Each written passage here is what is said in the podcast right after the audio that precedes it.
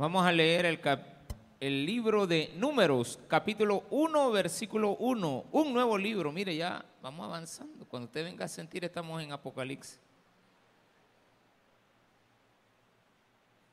¿Lo tiene? Números, capítulo 1, versículo 1. ¿Cuántos somos?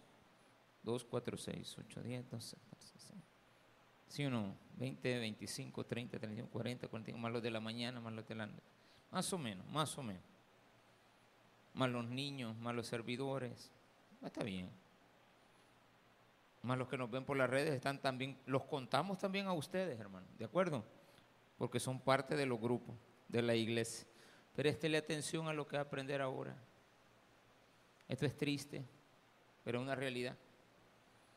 Habló Jehová a Moisés en el desierto de Sinaí, en el tabernáculo de reunión en el día primero del mes segundo, en el segundo año de su salida de la tierra de Egipto. Tomad el censo de toda la congregación de los hijos de Israel por sus familias, por las casas de sus padres, con la cuenta de los nombres, todos los varones por sus cabezas, de 20 años arriba todos los que pueden salir a la guerra en Israel, los contaréis tú y Aarón por sus ejércitos, y estarán con vosotros un varón de cada tribu, cada uno jefe de la casa de sus padres. Versículo 17. Tomaron pues Moisés y Aarón a estos varones y fueron designados por sus nombres y reunieron a toda la congregación en el día primero del mes segundo y fueron agrupados por familias según las casas de sus padres, conforme a la cuenta de los nombres por cabeza de 20 años arriba, como Jehová lo había mandado a Moisés, los contó en el desierto de Sinaí. Versículo 27, 26, perdón, también. De los hijos de Judá, por su descendencia, por su familia, según las casas de sus padres, conforme a la cuenta de los nombres de 20 años arriba, todos los que podían salir a la guerra. Los contados de la tribu de Judá fueron 74.600. Versículo 46. Fueron todos los contados 603.550. Oremos al Señor. Padre, gracias te damos Eres grande y maravilloso es tu nombre. Gracias por habernos traído con bien y poder aprender de tu palabra en el nombre de Jesús. Amén y amén. Gloria a Dios. Pueden tomar sus asientos, mis amados hermanos y hermanas. El libro de números es un libro que a lo largo de todo el camino eh, prepara al pueblo para la guerra. Va a suscitarse algunas pérdidas muy lamentables, pero hasta allá por el capítulo 16 creo, o 17, no me recuerdo bien, este, aparece la primera guerra frontal contra los amalecitas o Amalek y ganan esa batalla. Luego van a pelear contra otro pueblo, los pueblos de Og, y también ganan esa batalla. Y es ahí donde el pueblo de Israel destruye a la primera generación de gigantes que había en la tierra, que eran producto de una deformación de generación también genética provocada por la unión entre este, las mujeres que habían sido utilizadas por Satanás eh, y también los hijos de Dios, o sea, los seres humanos. O sea, fueron relaciones entre seres humanos, pero genéticamente deformada por la influencia de Satanás al eh, haberse introducido en los cuerpos de las personas. Entonces de ahí salió una tribu de gigantes que había que destruir y se destruyó efectivamente. Pero del capítulo 3 en adelante no hay guerra contra el mundo, sino que es una autodestrucción por el pecado. Empezaron a morir de enfermedades, eran rebeldes y empezaron a morir en el camino, en el camino, en el camino. Si usted se fija, dice que hicieron este censo en el primer día del mes segundo, del año segundo. ¿Cómo contaban los años? Desde que salieron de Israel, ahorita van 5.779 años. O sea que hace 5.778 años fue este censo. Y tenían un año de haber salido de Israel, de, Egipto. Entonces en un año ellos habían estado en el desierto 13 meses, porque dice el segundo mes del segundo año, en el primer día. Entonces esto me lleva a una idea que no había pasado mucho tiempo desde que salieron de Egipto hasta hoy. Entonces cuando ya están todos formados, han armado sus carpas, ya todos se han establecido porque van caminando, llegan a la primera tierra, al Sinaí, y ahí se establecen, esperan. Y viene muy bueno, está todo el éxodo. Usted tiene que contar desde éxodo hasta todo Levítico y éxodo, no son eh, cronológicamente apegados a este versículo, sino que esto se hizo al nomás salir, pero el libro ha quedado en el tercer puesto, ¿de acuerdo? O en el digamos, en el cuarto después del Éxodo. Pero cuando los cuentan, no los cuenta Moisés, sino que es Dios quien los escoge. Claro, Moisés los contó, ¿verdad? pero no es porque el pastor los escoja.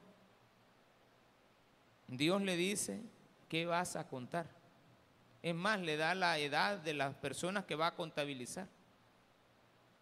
Y le dice que deben de estar jóvenes preparados para la guerra, desde 20 años hasta 60. No se contaron a los ancianos, ni se contaron a los niños, ni se contaron las mujeres. Solo se contaron los jóvenes. Entonces Dios le dijo a Moisés que hiciera una cuenta, pero Dios le dijo a Moisés a quiénes iba a contar. Eso implica algo. En la vida vamos a tener crecimientos, pero estos crecimientos deben de ser sostenibles. Entonces dice esta parte que me llama la atención de 20 años arriba todos los que pueden salir a la guerra. El libro de Levítico habla de alabar, alabanza. O sea, es el libro de la, de la ley, de la alabanza, del atrio, del, culto, del, del lugar santísimo, de la consagración de los primogénitos de Aarón, de la consagración de los hijos de Aarón habla de que lo vamos a establecer como sacerdote y vas a escoger a los levitas y te van a servir para, para ser los cantores. Y entonces establecen una serie de, leyes, de este, eh, dictámenes que tienen que ser llevados a cabo en el templo. Y en el libro de Éxodo anteriormente, lo que habíamos visto era el desarrollo de lo que al pueblo le sucedió en los primeros meses del año de, este éxodo. Pero ahora ya están establecidos y Dios le dice contámelos. Y los cuentan. Y de cada tribu contaron este, una cantidad de personas, pero de la tribu de Judá, de, de Leví, perdón, era la más numerosa. Perdón, la, de Judá era la más numerosa, la que les leí en el versículo 26 y 27, era la más grande. Era la tribu de donde va a sacar el Señor a su rey. Ellos todavía no saben. Ellos simplemente son una, una congregación, una congregación numerosa, pero es todo un pueblo, o sea, todo un país. Y los cuentan y al final les resulta, según lo que leímos, que eran 603 mil 550. 60603 550. Bueno, Y todos estos siempre aparece la palabra, tienen que estar preparados para la guerra, tienen que estar preparados para la guerra, menos a los de Leví. A los levitas no me los vas a contar para la guerra, eso solo contámelos. Y salieron como 46 mil levitas. Y estos los voy a ocupar, dijo Dios, para mi santuario. A ellos no les vamos a dar tierras, pero van a, tener que ser sostenidos por todo el pueblo para que eh, desarrollen las labores sacerdotales, lo cual está bueno. Pero también este les establece algo bien importante, cuánto tenía que pagar cada uno de ellos. Entonces dice, vamos a contarlos y me vas a calcular el precio de cada persona.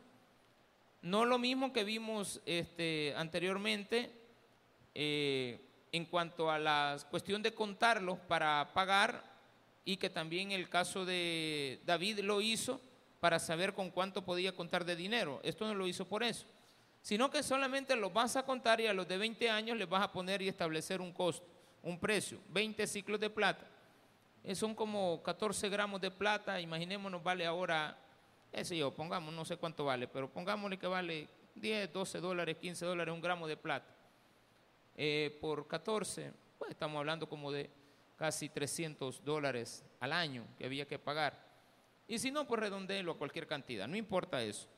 Lo importante es que tenían que ser preparados para la guerra. Todo cristiano usted y yo tenemos que estar preparados para la alabanza y para la guerra. ¿Sí? Vamos a alabar a, Dios, pero vamos a tener que estar preparados para pelear. Las batallas que nos vienen no son fáciles.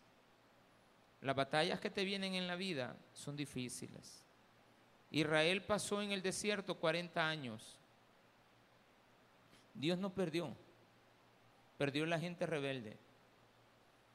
Estos 40 años le sirvieron al pueblo, le debieron haber servido al pueblo para poder salir victoriosos de las batallas. Pero lastimosamente, al final del libro aparece una nueva cuenta. Y resulta que Dios le vuelve a decir 40 años después, porque han pasado 39 años más. A los 39 años después de este censo, Dios le vuelve a decir al pueblo que lo volvieran a contar. Pero yo le pregunto, ¿será el mismo pueblo o es otro pueblo? Es otro pueblo. Y en este pueblo estaban todos los rebeldes que no esperaron a Moisés, hicieron un becerro de oro. Están los hijos de Coré, están los que murieron por las serpientes. Aquí lo vamos a ver en este libro. Cuando vayamos leyendo vamos a encontrar a los de Balaam, vamos a encontrar cómo Balaam utilizó a las hijas de los, de los pueblos paganos, habló con los reyes paganos. Y, y le ofreció él entregarle al pueblo de Israel, presentándole a las mujeres del mundo, a los hijos de Dios. Y, y, y Balaam sabía cómo destruir al pueblo de Dios hizo lo mismo de la serpiente. Utilizó a las mujeres para venir al hombre y engañarlo. Y, le funcionó. Mire, al final no quedaron.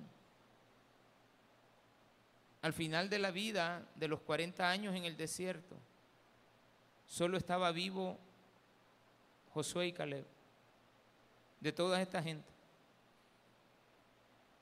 Pero cuando volvieron a contarlos, habían 601 mil, 700 personas, 601 mil.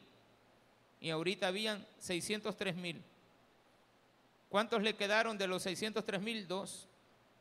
Pero con esos dos, como remanente del pueblo antiguo, Dios había establecido ya una nueva generación. Y esa generación fue la que entró a la tierra prometida. Y en el desierto no habían peleado. Fueron los que nacieron en el desierto. Fueron los que vieron a sus padres pelear. Pero vieron también a sus padres cómo se destruyeron. Muchos niños quedaron huérfanos de padre y madre. La iglesia quedó con dos miembros. Se volvieron a restaurar. Volvieron a levantar al pueblo.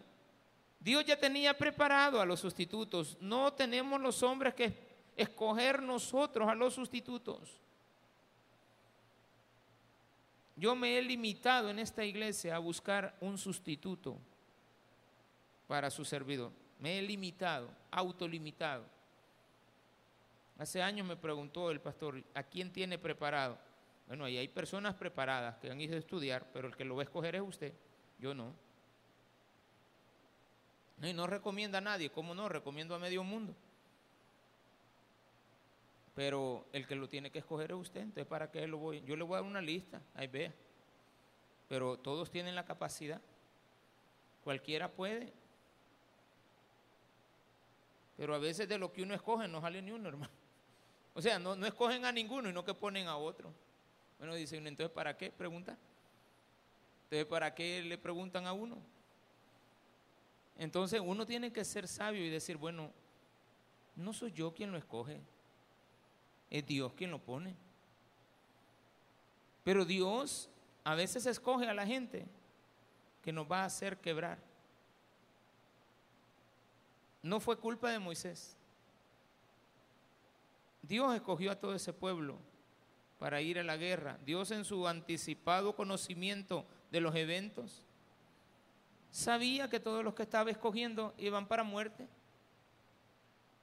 Al principio se sintieron bien bien machitos, ¿verdad? Que eran los jefes de familia, que yo aquí, que yo allá, que los de Rubén, los de Gad, Isaacar, Zabulón, Neftalí, Manasés, Efraín, todos estaban envalentonados de que ellos eran la, la, la nane Tarzan de los pueblos. Pues sí, pero fueron los que llevaron al pueblo a la destrucción. Y perdieron las batallas al final. La batalla espiritual, porque Dios los vio en la entrada a entrar iban. Y estaban ancianitos. A pasar iban al otro lado. De los que habían quedado, no todos. De los que habían quedado. Estaban vivos de tanta batalla, pero habían sido rebeldes. Alababan, eran guerreros, pero eran rebeldes. ¿Y qué pasó? Pues Dios los mandó de regreso a morir al desierto, porque allí es donde les gustaba estar. Ahí reclamaban godornices, ahí reclamaban este, carne, ahí reclamaban pescado, ahí le reclamaban a Dios, ahí se quejaban con Moisés. Eran queja tras queja tras queja, rebeldía tras rebeldía tras rebeldía, metiéndose con las mujeres del mundo que Dios les había dicho que no se metieran. Les había dado las leyes para que se comportaran como un pueblo ejemplar. No lo hicieron, fueron los primeros en quebrantar la ley. Las leyes no fueron dadas para el mundo, fueron para el pueblo. Ellos las quebrantaron constantemente no hicieron caso a la palabra de Dios. Solamente dos se mantuvieron firmes, Josué y Caleb. Ni Moisés pasó al otro lado. Aarón murió en el camino. O sea, es, tremenda la historia para que nosotros no tengamos la capacidad para poder aprender de lo que a otros les pasó. A nosotros nos dan la historia del Éxodo, la historia de números, nos dan estas historias. La palabra de Dios es tan hermosa, tan, tan especial, que me ha escogido a mí para conocer esta historia. Y lo ha escogido a usted para escuchar esta historia y grabársela en la mente. Y decirse al pueblo de Israel que Él escogió, lo terminó tirando al desierto por rebelde. ¿Cómo no me va a tirar a mí? Si fui injertado yo no era el pueblo y me pusieron ahí como premio a la, a la credulidad. Porque al principio le creí, pero de repente empiezo a dar muestras que yo no soy cristiano con mi comportamiento, que solo del diente al labio he aceptado a Cristo, pero mi comportamiento no tiene nada que ver con ser cristiano. Entonces, aparece esta historia de la contabilidad del pueblo de Dios en, Egipto, en, en el desierto. Quedan dos, pero al final aparecen nuevamente un grupo más grande, pero es de nuevas personas. Vamos al capítulo 26. de números. Números capítulo 26. ¿Lo tiene? Gloria a Dios. Aconteció después de la mortandad. Vaya, eso, eso es que solo de pérdida, hermano. Y esto es porque en el capítulo 25 se nos nombra de que las hijas de los madianitas se habían venido a meter, las hijas de Cosbi se habían venido a meter con los hijos de Israel. Y ellos las habían aceptado. Y andaban con las mujeres del mundo. Así como algunos cristianos tienen a su mujer aquí, pero andan con una mujer del mundo. Están casados y tienen un amante afuera. ¿Usted cree que no va a tener consecuencias eso? Va a perder su familia, se va a quedar sin nada. Va a tener que criar a los hijos de otro y a los hijos suyos se los va a criar otro. Así va a terminar. Aconteció después de la mortandad que Jehová habló a Moisés y a Eleazar, hijo del sacerdote Aarón, diciendo, aquí ya está muerto Aarón, va. Tomad el censo de toda la congregación de los hijos de Israel de 20 años arriba por las casas de sus padres, todos los que pueden salir a la guerra en Israel. Y Moisés y el sacerdote Eleazar hablaron con ellos en los campos de Moab, junto al Jordán, frente a Jericó, diciendo, contaréis al pueblo de 20 años arriba como mandó Jehová a Moisés y a los hijos de Israel que habían salido de la tierra de Egipto. Y empieza a enumerarlos, a todos y cada uno, y está bien que los contemos, y ahí está usted para que los pueda leer, para la gloria y la honra del Señor, sabemos de que usted va a tomar en cuenta leer estas historias. Pero más al final aparece esto que es bien importante. En el capítulo número 26,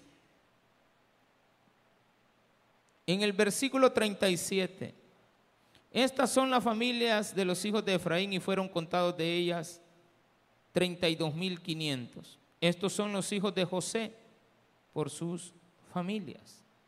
Aparece la mención de alguien importante, José. Sus hijos no habían nacido en Egipto, no habían nacido en Israel, habían nacido en Egipto. Y de Efraín vamos a tomar al primer pueblo rebelde, que se separó de Dios. Eran muchos, tenían nombre, eran los hijos de José. Qué bueno que se mencione así. Tú eres el hijo del pastor, tú eres el hijo del servidor tal, tú eres hijo de una persona de renombre dentro de la sociedad. Pero ¿qué hacemos nosotros con ese nombre? Somos hijos de Dios. ¿Y qué hacemos con el nombre de hijo de Dios? Lo destruimos. Y luego están los de Benjamín, pero me voy a saltar al versículo 51.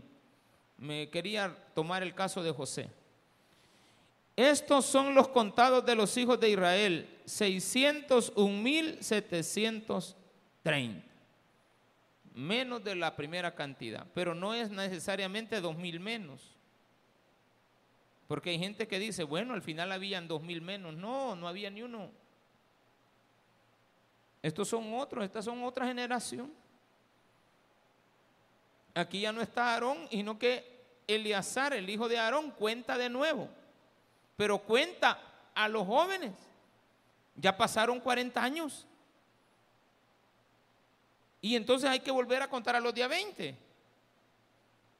Estos nacieron en el desierto. Son el nuevo pueblo que todavía no está en funcionamiento, pero en algún lugar los tiene Dios. Y de ahí que tenemos que saber identificar algo aquí. El pastor tiene que saber cuidar el rebaño de Dios, porque ustedes son la iglesia de Cristo. Hay pastores que dicen, esta es mi congregación, esto no es mi congregación. A mí aquí Dios me ha puesto a pastorear. Tenemos el dicho de decirlo. Hay gente que dice, esta es mi iglesia. Cuidado con decir mi iglesia. Es la iglesia de Cristo. Pero es un dicho aceptable que alguien lo diga. Eso no es ningún problema, no, no se va a morir por eso. Pero a veces hay personas que sí lo establecen de esa manera. Empiezan a decir de una forma aferrada, esta es mi iglesia y no la quiero soltar, ni la voy a soltar, ni la voy a dejar. Hermanitos, y siempre Dios, aunque tú no la quieras soltar, Él te va a quitar. Te va a mandar al otro mundo después de los años pasados. Ya después de 60 años, ¿usted cree que no? Si nos vamos a morir.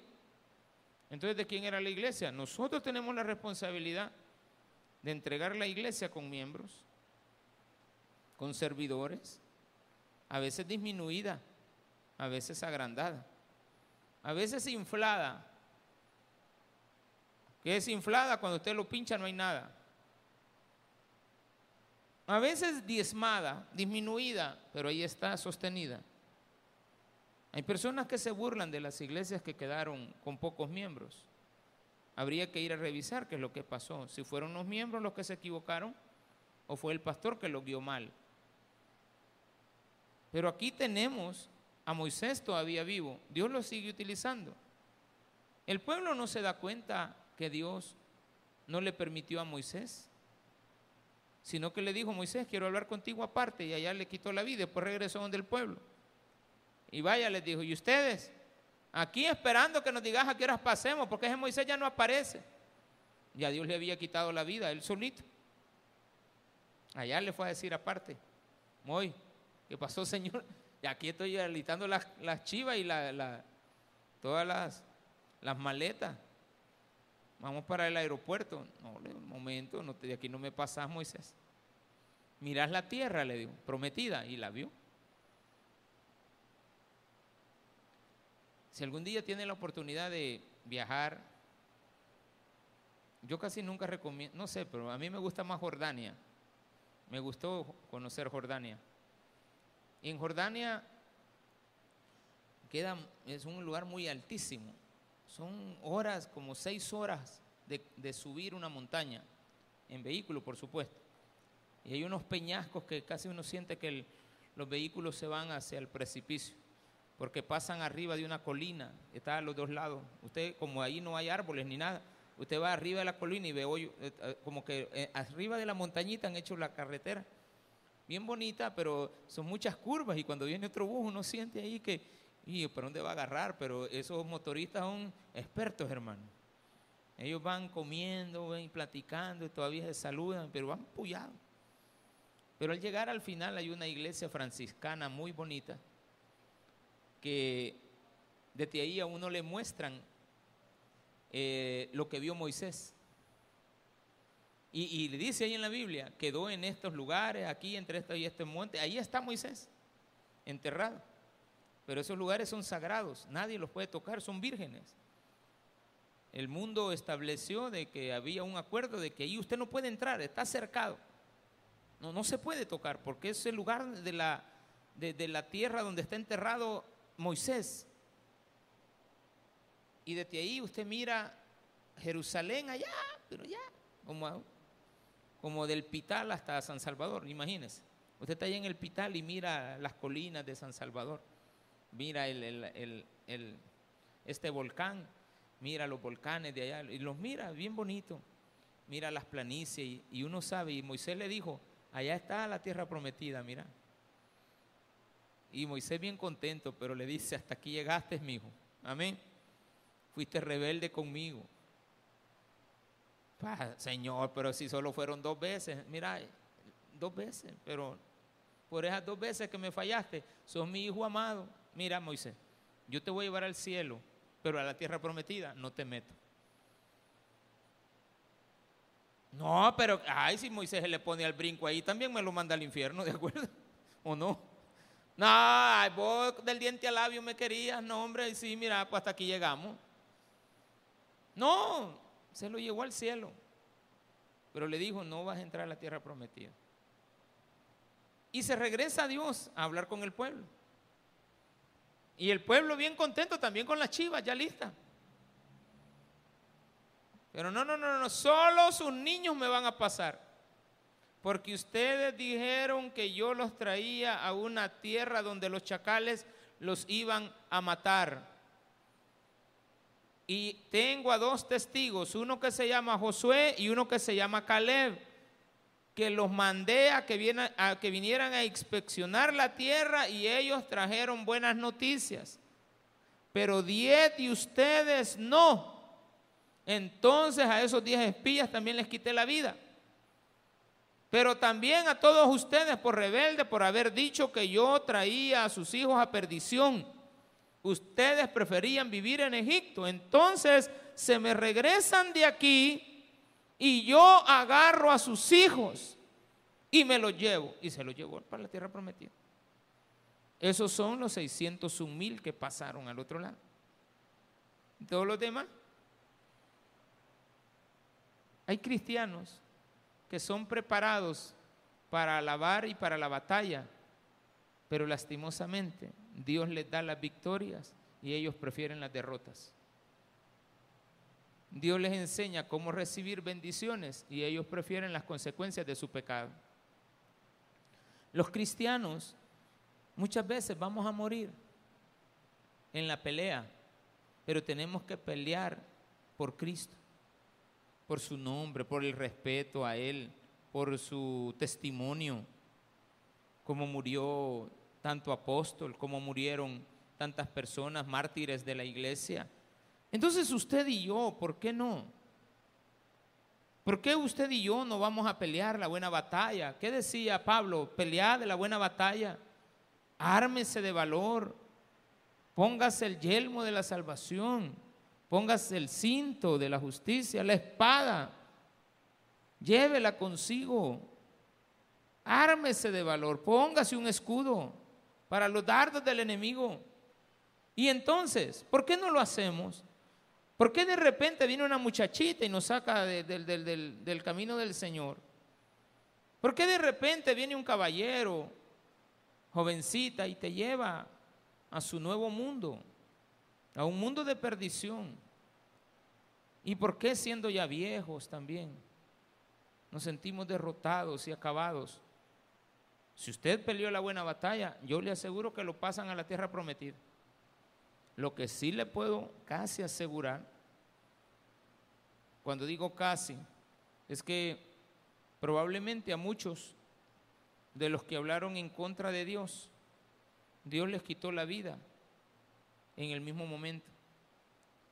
Y a muchos de ellos los mandó errantes a morir en el desierto. No creo que haya sido buena idea morir en el desierto sin la nube de Dios, ni la columna de fuego, ni con el chequiná de Cristo. No creo que haya sido bueno ir al desierto donde siempre estaban las mismas serpientes que habían mordido al pueblo de Dios y que estaban muriendo todos a causa de la incredulidad y que si no es por Moisés que se pone a orar y levanta una en una estaca y pone ahí una serpiente y todo aquel que vea la serpiente de cobre se salvará. No creo que cuando hayan llegado la serpiente de cobre estaba todavía con el mismo poder. Ahí estaba la serpiente, ahí estaba, pero no lo sanaba. Entonces, ¿a qué regresaron? A buscar las codornices que se habían que les habían mandado Dios, ya no estaban tampoco. Fueron a buscar a los egipcios, llegaron hasta Egipto quizá, pero ¿qué encontraron? Ruinas. Y los egipcios ni los querían ya, y ellos también estaban acabados. Entonces no, es difícil entender hacia dónde va un pueblo que hoy está sentado en una iglesia y de repente empieza a divagar en el mundo como sediento. ¿En qué va a terminar? Yo no le tengo que dar la respuesta. Es que es la Biblia la que le da la respuesta. Es la palabra de Dios la que te contesta. No soy yo quien te tiene que dar la respuesta, tú ya la sabes. Si tienes más de 20 años o no. Ya eres un adulto. Aquí no están los niños, están allá al otro lado recibiendo escuela bíblica. Probablemente pintando a Moisés y a Caleb y a Josué. Probablemente este, eh, pintando a los espías. De seguro, no sé. Lo importante es que ellos están siendo preparados para sustituirte o para continuar contigo. ¿Quieres que ellos sean la nueva generación o quieres acompañar a esa nueva generación? Porque esa nueva generación no viene del mundo. Los que estamos aquí, la mayoría venimos del mundo. Los que estamos aquí, la mayoría venimos de Egipto. Tenemos un gran problema. estamos en la misma condición de los que salieron de Egipto. La mayoría, no digo todos, pero la mayoría de los que estamos aquí venimos del mundo. Algunos de ustedes nacieron en el Evangelio, pero ya se fueron a dar un revolcón al mundo. No me digan que no, ¿de acuerdo? Entonces vienen del mundo también. Fueron criados en el Evangelio, cuidado con los niños. Si sus hijos los, los ven a ustedes en las cosas del Señor, ellos no se les van a perder. Y si se les pierden, pues entonces van a regresar rápido. Van a estar siempre cerca. Pero si usted se va de, al mundo, se lo lleva a ellos. Y la sangre de esos niños va a correr sobre su cuenta. Porque si tú no le hablas al pecador, sabiendo de que está en pecado, te voy a y él muere, a ti te lo voy a contar. Pero si tú ves al pecador pecar y le dices que no lo haga porque ofende a Dios, entonces, y él muere, entonces la, la sangre de él corre por su cuenta. Así es de que tenemos dos opciones. O nos vamos y nos perdemos, o nos quedamos y reconvenimos al que se está perdiendo. Yo prefiero, a pesar de mi mal comportamiento, de que no soy, no, no, no, no soy digno muchas veces, Prefiero estar en el camino del Señor y que Él me siga corrigiendo. Algún día yo voy a terminar de entender. Así como usted y yo, todos tenemos aquí una cola. No, no, no, no, no, pastor, ¿qué dijo? No, bueno, es una cola, eh, que sí, como decimos, para que nos pateen. O sea, un pasado. Hay que tener cuidado. Pero la idea de todo esto es que usted sepa, entienda, comprenda que Dios te ama para poderte llevar a, una, a un buen término. Vamos a leer el versículo número 63 del capítulo 26. ¿Lo tiene? Entre medio de estos versículos está la parte en la cual eh, se le da la distribución de tierras a los levitas.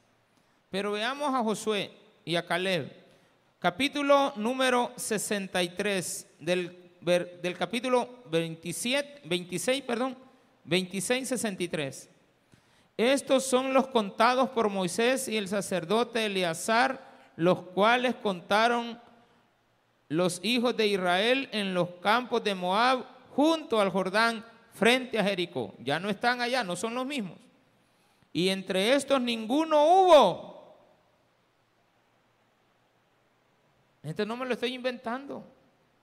Ninguno hubo de los contados por Moisés y el sacerdote Aarón, para que quede claro, son dos censos.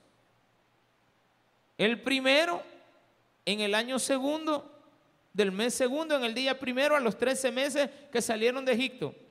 Y este es contado cuando ya están por entrar a la tierra de Jericó, de, bueno, sí, a pasar el Jordán a las tierras de Jericó y las tierras de, de Jaí, y después pasan el Jordán y ponen las piedras, falta eso. Pero como vamos a volver a regresar a los primeros capítulos para entender algo otras cosas que son importantes aprender del libro de números,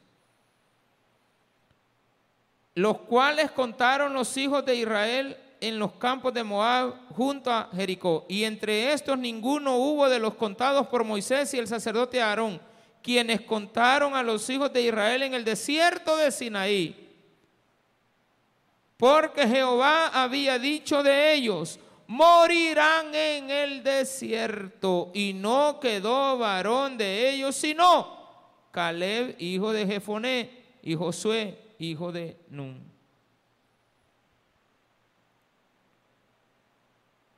Bonito, ¿verdad? No, qué horrible. Qué horrible. Ya Dios les había dicho, van a morir en el desierto, no lo creían. Como estaban por entrar, va. Ay, no, si ya llegamos, si ya llegamos, estamos en la frontera. Sí, pues no vas a entrar. No, que mire que yo tengo aquí un permiso de parte del gobierno del Salvador para entrar a trabajar a las tierras, ¿no? Ya fue el avión con 300. Ayer se fue el avión, ¿de acuerdo? Iban para Canadá.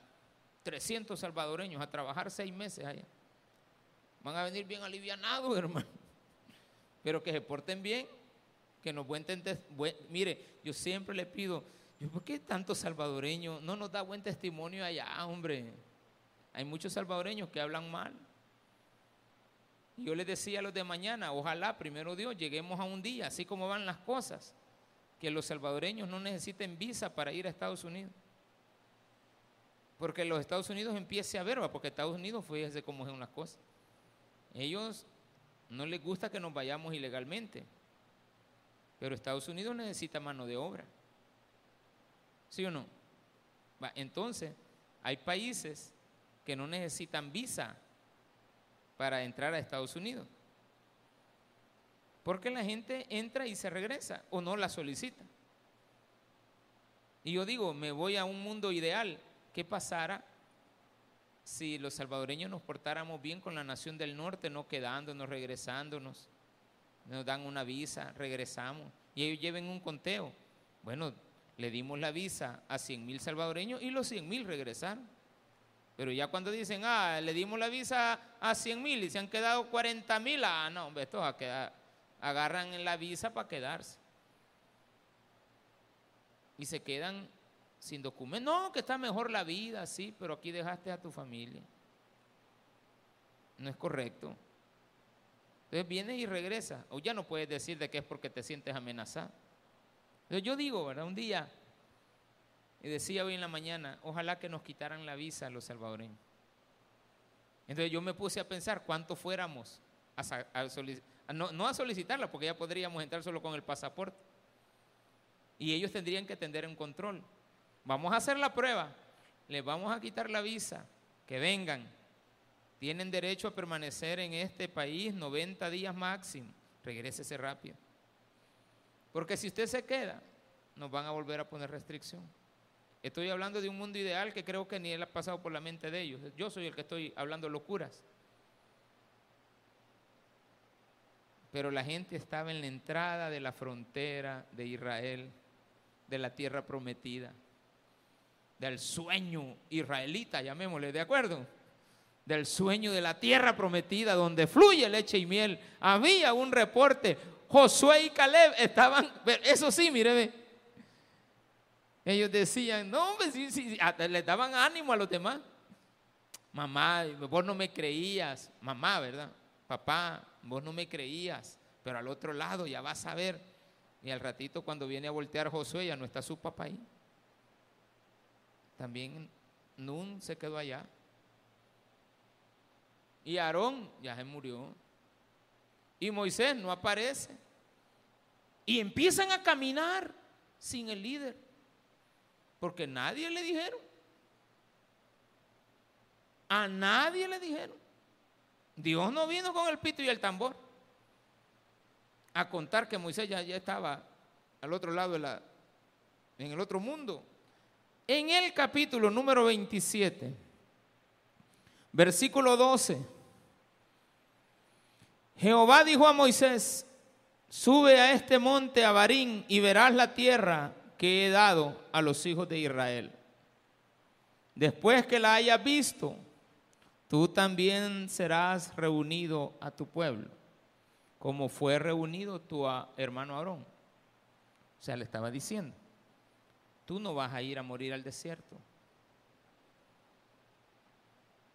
Tú vas a morir como murió tu hermano, anciano de días, ¿Estamos de acuerdo, Moisés? Sí, Señor, gracias. Porque tú sabes que es vivir en el desierto, ¿va? Sí. Yo no te voy a... Yo sé que estás ancianito y que ya tienes vida, porque tienes vida. Pero hagamos cuenta de la, de la vida. Ay, hermanito. Yo no sé cuando Dios me diga esto a mí. a mí me va a mandar que al otro mundo, hermano. Está tremendo esto. Pues fuiste rebeldes a mi mandato en el desierto de Sin, en la rencilla de la congregación, no santificándome en las aguas a ojos de ellos. Por eso es que estas son las aguas de la rencilla de Cades, en el desierto de Sin. Entonces respondió Moisés a Jehová diciendo, ponga Jehová Dios de los espíritus, de toda carne, un varón sobre la congregación. Moisés pensando en la iglesia. Dios dijo, este Moisés, es que este Moisés me roba el corazón a mí. Este Moisés ama a la congregación. Ponga un varón que salga delante de ellos y que entre delante de ellos. No le dijo poneme a mis hijos. Yo siempre, cuando voy donde pastores que sus hijos son predicadores ahora, este, hablo mucho y les digo, dale gracias a Dios que formaste a un hijo, para que tu generación continúe este legado. Eso sí, asegúrale su futuro, porque él se dedicó al Señor. Asegúrale parte de esto. Cuídalo y protégelo. Tú vas a pasar a la otra, a la otra vida y yo también dentro de poco. Lo único que a mí Dios me dio solo hijas hembras. Y ellas no buscaron varones apegados a la palabra de Dios. Porque si no, probablemente un yerno fuera la persona que Dios preparara. Pero tampoco teniendo una posesión de tierra, pues no podríamos serlo. Pero les digo, y quizás por eso lo comprendo, y digo, bueno, quizás por eso Dios no me mandó a mí ningún varón, ni ningún sustituto.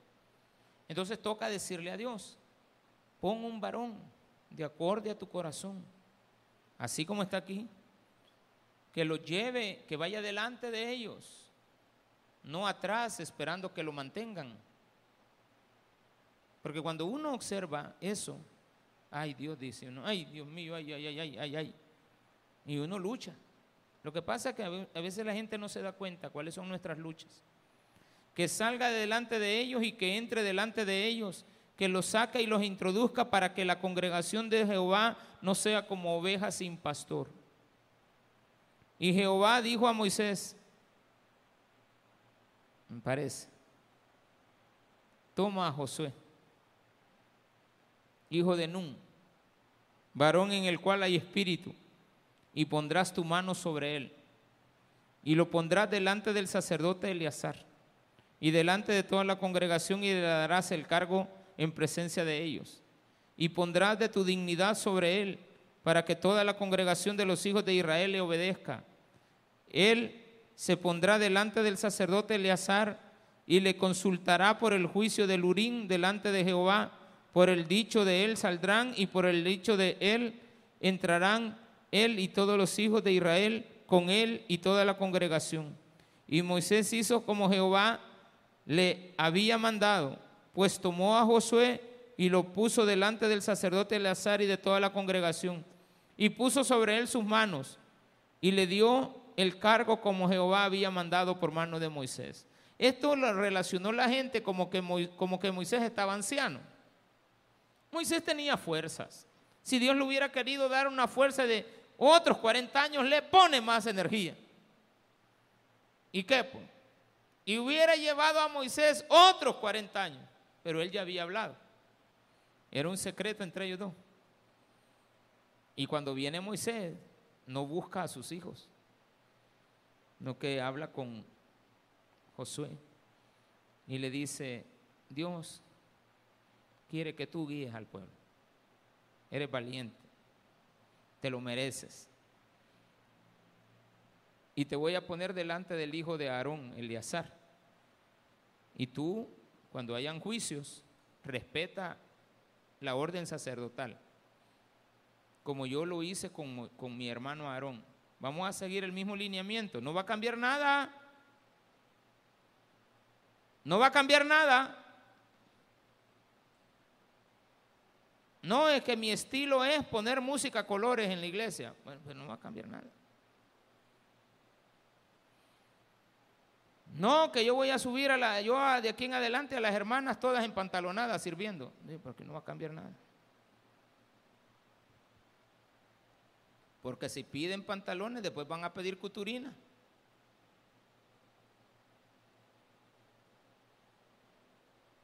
Aunque no lo crean. Usted no puede saciar el apetito de la gente. No puede saciar el apetito de la gente. Si usted modifica, usted tiene que mantener el estilo de Dios. Palabra, pastor, ovejas, nada más. Palabra, pastor, ovejas, consecuencias a los que salgan, bendiciones a los que porten bien. No va a cambiar nada. El mismo culto, las mismas alabanzas. No cambia nada. Entonces, empezaron a hablar de las ofrendas y me voy a ir un poquito más adelante. Vamos a pasar la ley de los votos, la repartición y vamos a llegar hasta capítulo, el libro de números, siempre, en el capítulo número 36. Números 36. ¿Lo tienen?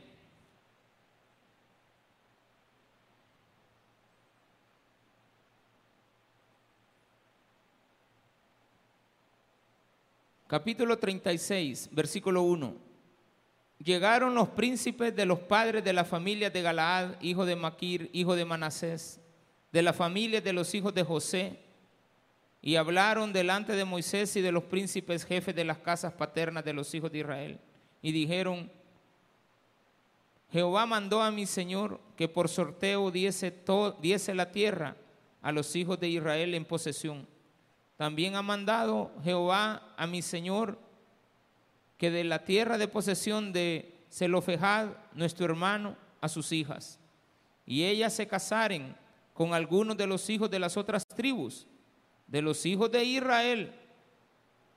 La herencia de ellas será así quitada de la herencia de nuestros padres y será añadida a la herencia de la tribu que se unan y será quitada de la porción de nuestra heredad y cuando viniera el jubileo de los hijos de Israel, la heredad de ellas será añadida a la heredad de la tribu de sus maridos. Así la heredad de ellas será quitada de la heredad de la tribu de nuestros padres.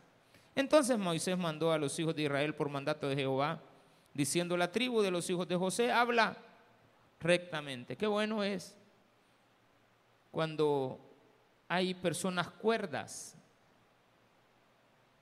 que van a conducir la iglesia. Esto lo que nos dice es que en el, no, en el libro de números, en el capítulo 25, hay una historia de Zelofejad que muere y no tiene hijos varones, solo tiene hijas hembras. Solo tiene hijas hembras. Y vienen y ellas le reclaman a Moisés y le dicen, Moisés, nosotros tenemos derecho a la herencia de nuestro padre pero somos mujeres, somos cinco.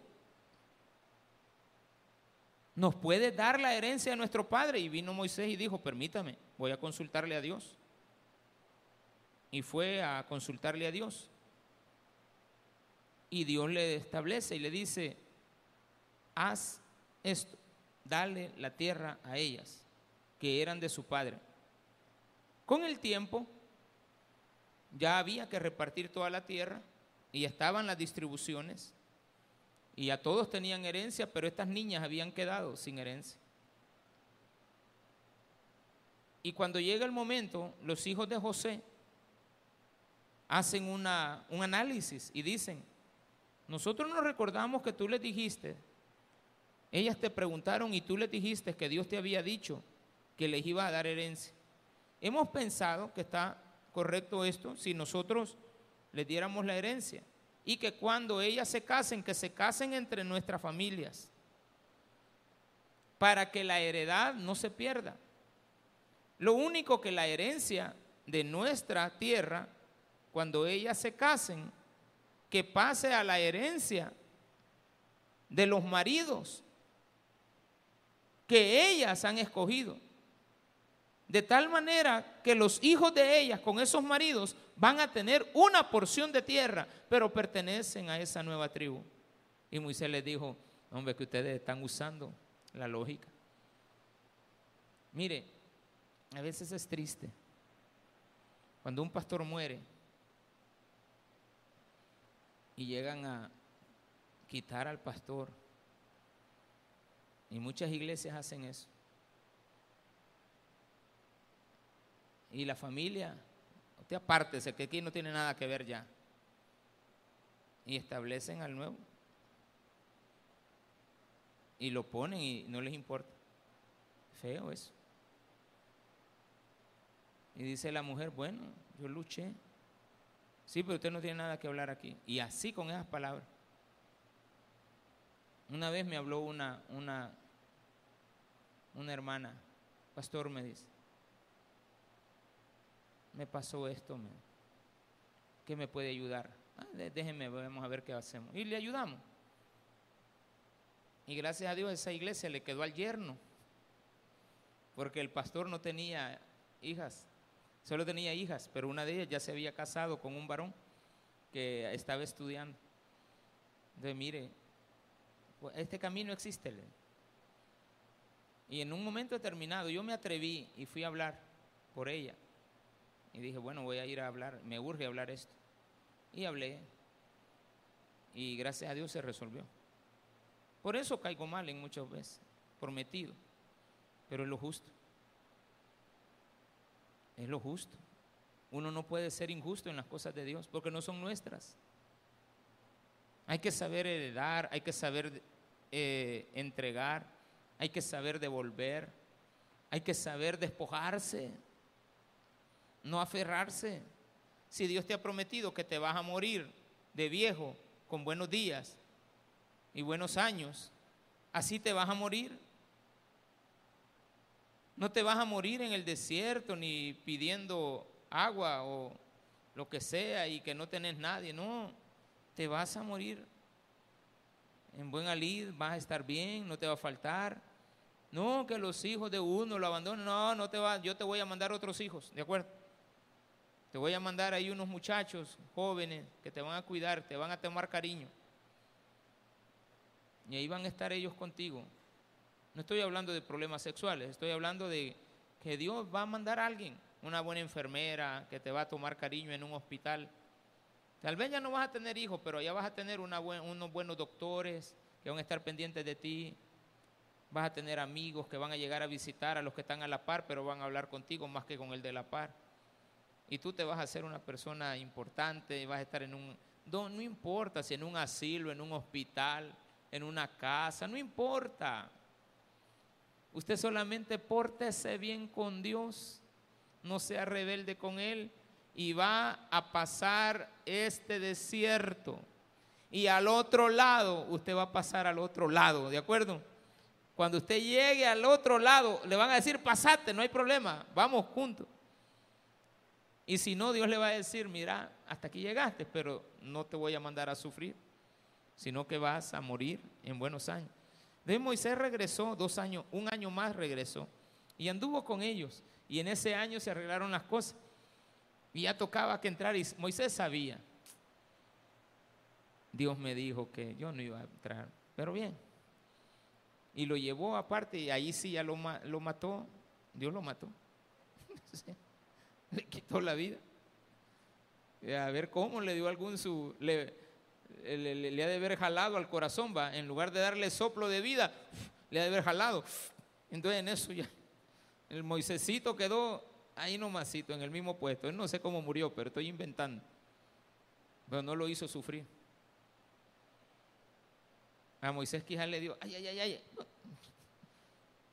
Y ahí quedó. Nada de que no, que lepra, nada de eso. Un buen regalo. Pidámosle a Dios. Pero eso sí, portémonos bien con Él para que cuando llegue la cuenta que haga Dios, nosotros estemos ahí incluidos. Por eso le puse ahí de título esto, ¿cuántos somos ahorita? Porque después no sé cuántos vamos a hacer. Pero eso cada quien lo determina. No lo puedo determinar yo ni usted. Lo tiene que determinar cada persona. Démele un fuerte aplauso a nuestro Señor.